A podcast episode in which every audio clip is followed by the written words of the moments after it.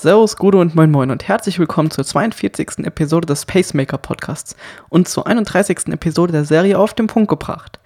Mein Name ist Max von Shoro.de und ich freue mich, dass du wieder dabei bist. Heute solltest du dir deinen Kalender zur Seite nehmen, aber vielleicht nicht im Auto oder so, ähm, denn heute geht es um die Saisonplanung. Aber bevor wir loslegen, habe ich mich dazu entschieden, einen Kommentar aus den iTunes Podcast-Bewertungen immer vorzulesen. Denn ich freue mich über jedes Kommentar von dir und deswegen möchte ich das auch so ein bisschen zurückgeben, meinen Dank an dich. Und deswegen lese ich immer einen Kommentar vor jeder Episode ab jetzt vor. Das heutige stammt von Anna Sachs und ist so: Max und Katha geben sich sehr viel Mühe mit dem Podcast, das merkt man. Fundiertes Fachwissen gepaart mit einer, mit einer Portion Humor, so erklärt, dass auch Neulinge viel Spaß beim Anhören haben. Weiter so. Ausrufezeichen, Smiley. ja, vielen Dank, Anna Sachs. Ähm, das Kommentar ist schon etwas älter. Das ist das erste, was wir erhalten haben, schon vor über einem Jahr. Und ähm, mich hat es persönlich auch sehr gefreut, einfach schon so früh, als wir damals gestartet sind, das Kommentar zu bekommen. Und ähm, ja, es macht mich einfach sehr stolz. Auch du kannst deinen Kommentar hier im Podcast hören. Dafür musst du einfach in deine Podcast-App gehen, am besten in iTunes beziehungsweise in die Podcast-App auf deinem iPhone uns dort fünf Sterne ähm, hinterlassen und ein kurzes Kommentar hinterlassen. Darüber würde ich mich sehr freuen. So, und jetzt geht's los mit der Saisonplanung.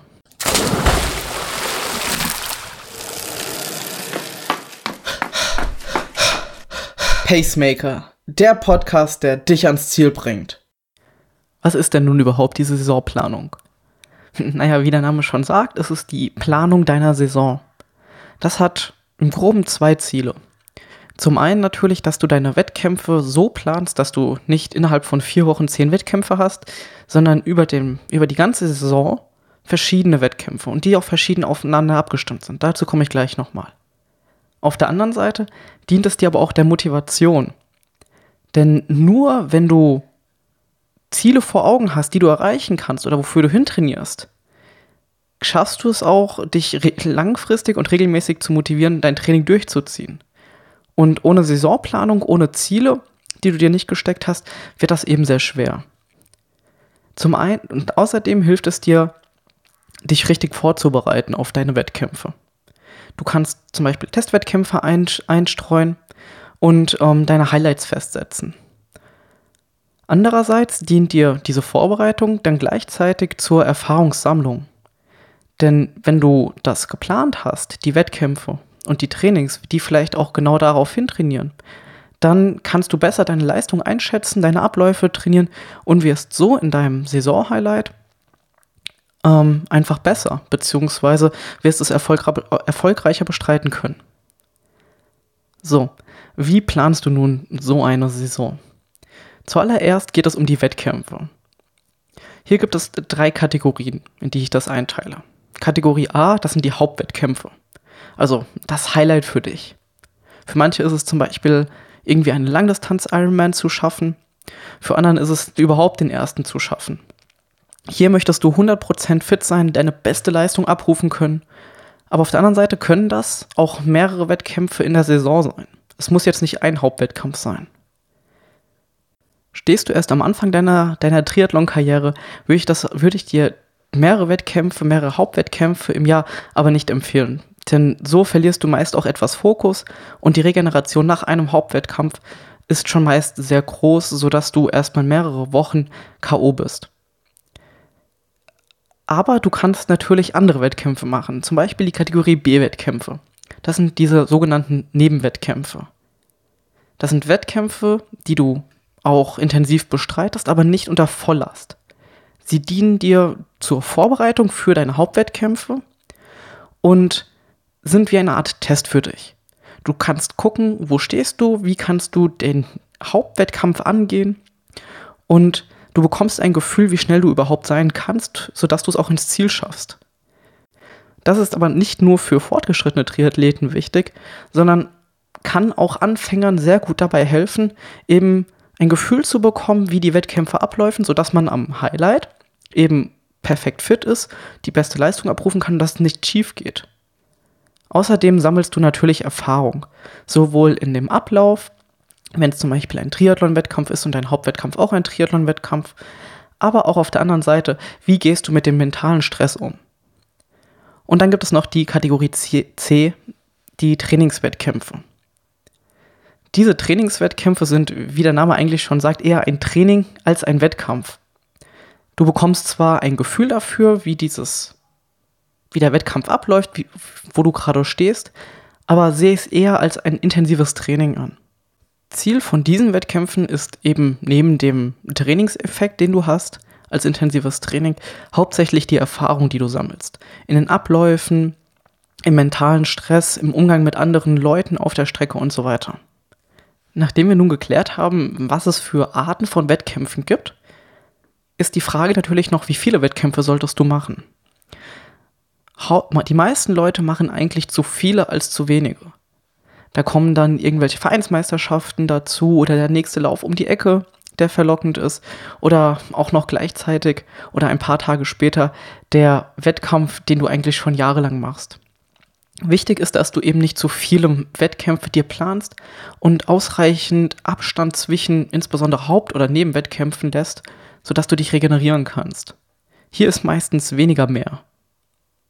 Fortgeschrittene Triathleten können natürlich auch zwei Hauptwettkämpfe in der Saison haben und mehrere Nebenwettkämpfe und die Trainingswettkämpfe ebenso eingestreut das ganze Jahr über.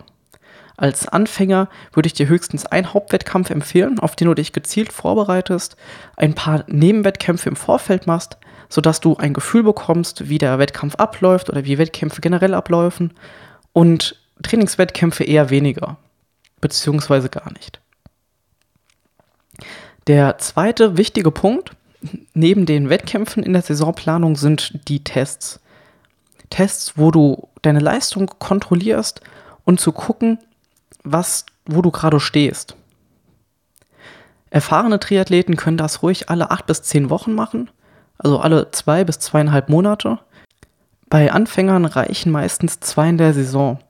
Hier ist nämlich der Grund, dass diese Tests sehr intensiv und sehr belastend A für den Körper als auch mental sind und Anfänger diese Belastung häufig, nicht so häufig standhalten, beziehungsweise danach sehr viel Regeneration brauchen. So, es gibt zwei Arten von diesen Tests. Zum einen gibt es in Anführungszeichen professionelle Tests. Das sind dann Leistungsdiagnostiken. Vielleicht hast du schon mal was von einem Laktatstufentest zum Beispiel gehört oder von einer Spiroergometrie. Hier werden verschiedene Körperparameter wie zum Beispiel die, das Laktat in deinem Blut gemessen. Auf Basis dieser Auswertung dann, die du nach dem Test bekommst, kann man dann verschiedene Leistungszonen einteilen. Das sei es in, in Form von Pulszonen, von Tempozonen bei der, beim Laufen zum Beispiel oder auch in Watt beim Radfahren. Diese professionellen Tests, die kosten natürlich etwas. Da ist es so zwischen 150 und 200 Euro bist du da immer mit dabei pro Test. Dafür hast du halt eine sehr professionelle und sehr, eine sehr genaue Auswertung. Die Frage ist hier, brauchst du das und was willst du erreichen? Alternativ zu diesen professionellen Tests kannst du es natürlich auch eigenständig machen. Hier gibt es den sogenannten FTP-Test für fürs Radfahren auf Basis deiner Leistung oder den LTHR-Test fürs Laufen. Das ist der Lactat Threshold Heart Rate Test. Mit diesem hast du dann am Ende dann Tempozonen, nach denen du läufst. Der Vorteil von diesen Tests ist, dass du auf der einen Seite dein Training steuern kannst. Wie gesagt, du bekommst sowohl, wenn du es professionell machst, als auch eigenständig ähm, Trainingszonen, mit denen du dann arbeiten kannst, deinen Trainingsplan danach ausrichten kannst, beziehungsweise aus dem Trainingsplan heraus lesen kannst, wo, wo du in welchem Bereich du trainieren sollst. Das reduziert die Gefahr, dass du entweder zu schnell bist oder eben zu langsam bei intensiven Einheiten. Auf der anderen Seite hilft es auch der Motivation, denn es sind feste Punkte in deiner Saison, die dir ja, wie als Anker dienen neben den Wettkämpfen und du gleichzeitig deine Leistung, Leistungsentwicklung überprüfen kannst und dies gibt dir natürlich Motivation, um weiterzumachen, beziehungsweise weil du merkst, hey, das Training, das ich hier durchführe, schon seit Monaten, ist sinnvoll. Die Tests würde ich dir empfehlen, dass du einen nach einigen Wochen, nachdem du wieder ins Training eingestiegen bist, machst, sodass du eben guckst, okay, wo befinde ich mich jetzt und nicht die alten Zonen vielleicht aus der letzten Saison mitnimmst, beziehungsweise wenn du vorher noch nie sowas definiert hast, dass du danach trainieren kannst. Und dann anschließend, wie gesagt, bei erfahrenen Triathleten oder Athleten ist es dann alle acht bis zehn Wochen und bei Anfängern, die noch nicht so viel damit zu tun haben, reicht später in der, im, im Jahr, also beziehungsweise im Mai, reicht die, ähm, ist dann eine zweite, ein zweiter Test sinnvoll. So, nachdem wir nun die beiden Ankerpunkte in der Saison geplant haben, beziehungsweise definiert haben, geht es um die Periodisierung. Die, die Saison, die wird, du trainierst ja nicht vor dich hin, sondern sie wird sinnvollerweise so eingeteilt, dass du an deinen Hauptwettkämpfen bzw. deinem Hauptwettkampf möglichst deine beste Leistung abrufst. Hier gibt es dann verschiedene Methoden. Wichtig ist, dass du deine, deine Saison periodisierst eben, damit du eben leistungsstark an deinem Hauptwettkampf bist. Hier gibt es jetzt verschiedenste Ansätze. Ich möchte dir drei Stück ganz kurz vorstellen. Wenn du dich damit intensiver befassen willst, findest du im Internet ganz viele Inhalte dazu. Zum einen gibt es ein recht klassisches System, das nennt sich Prep Base Build Peak. Das heißt, dass du dich am Anfang der Saison vorbereitest, dann eine Grundlage aufbaust, diese dann ausbaust bis hin zu deinem Hauptwettkampf oder Hauptwettkämpfen eben, wo du deine Spitzenleistung trainierst. Das ist ein klassisches Modell, was viele Triathleten verfolgen, und das zweite, das ist ähnlich, das kommt, ist hauptsächlich so im deutschsprachigen Ver äh, Bereich vertreten. Das ist die VP1, VP2, VP3. Das heißt die Vorbereitungsphase 1, 2 und 3, wo du verschiedenste Grundlagen trainierst. Dann geht es hin zur Wettkampfvorbereitung oder zur unmittelbaren Wettkampfvorbereitung. Dann kommen die Wettkämpfe, die Wettkampfphase und nach den Wettkämpfen kommt die sogenannte Regenerationsphase. Bei beiden Modellen hast du, sind diese Phasen unterschiedlich lang, von vier bis, ja, von zwei bis vier, fünf Wochen, je nachdem, welche Phase es eben ist. Das Problem grundsätzlich ist hier an diesen Modellen, dass du, wenn du krank wirst über ein oder zwei Wochen, dass sich diese Phasen komplett verschieben wieder, beziehungsweise du eben auf, auf, einer, auf einer kleineren Basis aufbaust. Wie gesagt, die erste Phase oder die ersten Phasen bilden den Grundstein. Und wenn der eben nicht stabil gebaut ist, dann sind die Aufbauphasen, die danach kommen, eben nicht so effektiv oder bringen dir nicht so viel, wie es eigentlich bringt, wenn du zum Beispiel nicht krank wärst. Als Alternative für die beiden ist dann die sogenannte Blockperiodisierung immer mehr im Kommen. Und da hast du dann eben nicht Phasen, die vier, fünf Wochen lang sind und die aufeinander aufbauen, sondern du hast einen vier beziehungsweise fünf Wochen Block, mit dem du dann oder der, der sich immer wieder wiederholt. Und in der ersten Phase, in, dem, in der ersten Woche baust du eben auf oder legst einen Grundstein. In den nächsten Wochen baust du dann auf bis zur letzten Woche, bis zur vierten oder fünften Woche, wo du dann etwas regenerierst. Und dann kommt wieder die erste Woche. Der Vorteil ist hier eben, dass du genau dieses Problem vermeidest, dass wenn du krank wirst, dass du, dass du deinen Grundstein nicht, nicht verlässt oder verlierst. Außerdem trainierst du hierbei sehr viel abwechslungsreicher, da sich intensive mit lockeren Phasen ähm, mischen. Ja, und außerdem natürlich ist es so, dass wenn du Muskel hier ist natürlich der Nachteil, dass wenn du eben noch nicht so viel Trainingserfahrung oder so viele Trainingsjahre hinter dir hast, dass die intensiven Einheiten bzw. die Abwechslung dann nicht so groß ist, als wenn du schon sehr schnell bist. Aber es ist immer noch ein sehr, eine sehr gute Alternative zu diesen klassischen Modellen, die schon in die Jahre gekommen sind. Und ähm, ja, informier dich aber hauptsächlich bitte über diese Unterschiede. Ich habe dir versucht, kurz rauszu herauszustellen, wo es die Unterschiede gibt, was die Unterschiede sind. Aber es sind natürlich noch viel mehr Unterschiede, wie den zeitlichen Umfang, die Intensitäten und auch die Effekte der, der verschiedenen Blöcke. Und da musst du dann einfach deine Variante finden, deine Periodisierungsmöglichkeit und diese dann über das ganze Jahr verfolgen. Du kannst mir natürlich auch mal dazu gerne eine E-Mail schreiben an max.shuro.de. Auch findest du unter shuro.de slash 042 ähm, noch ein paar Links zu den verschiedenen Periodisierungsansätzen, wo du dich informieren kannst. Grundsätzlich, egal wo du jetzt welche Periodisierungsform du genommen hast, entweder die Block oder die, die, diese VP1, VP2 und so weiter oder die Prep-Base-Build-Peak-Periodisierung, ähm, es läuft immer so ab, dass du von deinem Hauptwettkampf zurückplanst. Das heißt, du guckst, okay, mein Hauptwettkampf ist beispielsweise Mitte August und dann nimmst du die Phasen, die eben vordefiniert lang sind und gehst dann schrittweise zurück bis zum heutigen Tag. Und so hast du dann für die ganze Saison einen Plan, was du wann trainieren musst. Und daraus dann einen Trainingsplan für dich selbst zu schreiben, ist schon recht einfach. So funktionieren auch übrigens alle anderen Trainingspläne, die du findest, egal von einem Trainer oder von einem, von einer Plattform oder von einer Seite, wo du dir das kostenlos runterladen kannst. Aber wichtig ist, nachdem du eben die Periodisierung durchgeführt hast, deine Wettkämpfe definiert hast, deine Tests rausgesucht hast, welche du machen willst, wann du sie machen willst, dass du einen Trainingsplan nutzt. Und diesen dann auch bitte die ganze Saison durchziehen und nicht wechseln. Es ist wichtig, denn die Trainingspläne haben einen Sinn, haben einen Sinn. Und wenn du diesen nicht verfolgst, beziehungsweise dann immer wieder wechselst, dann verpufft der Effekt wahrscheinlich komplett ins Leere. Deswegen ist es wichtig, dass du dich für einen Trainingsplan entscheidest und diesen dann eben komplett durchziehst. Hab Vertrauen in den Plan. Die meisten Pläne, die du nämlich findest, sind gar nicht so schlecht. Und ähm, ja, Vertrauen und im Vorhinein mehr Gedanken machen ist besser, als wenn du dann eben wechseln musst.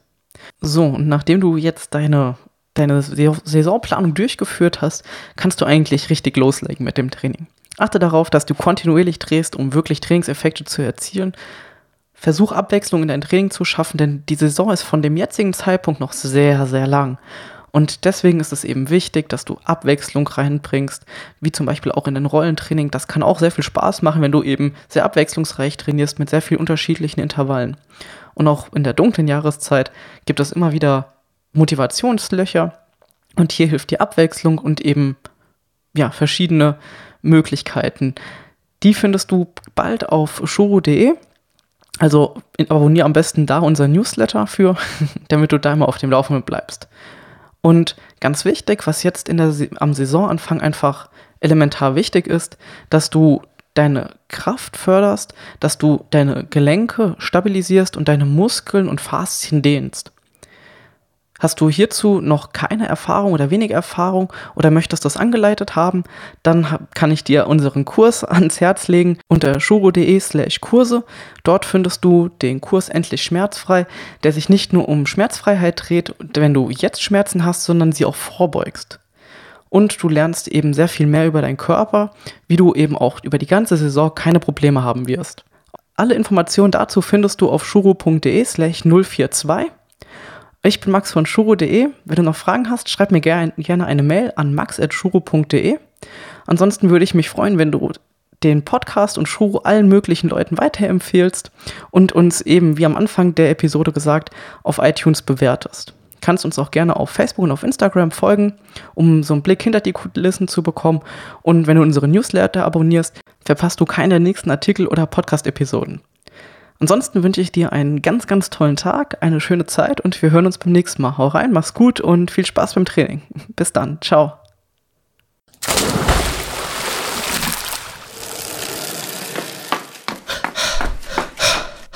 Pacemaker, der Podcast, der dich ans Ziel bringt.